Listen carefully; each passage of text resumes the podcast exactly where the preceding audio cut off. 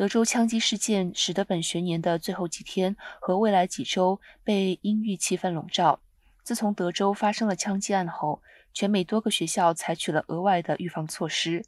周三，德州和佛州的学校禁止在建筑物内携带背包。乔治亚州和弗吉尼亚州等州向学校派遣了额外的警察。在美国最大学校系统所在的纽约市，官员们正在考虑加强安全措施，包括在孩子们到达学校后锁上校门。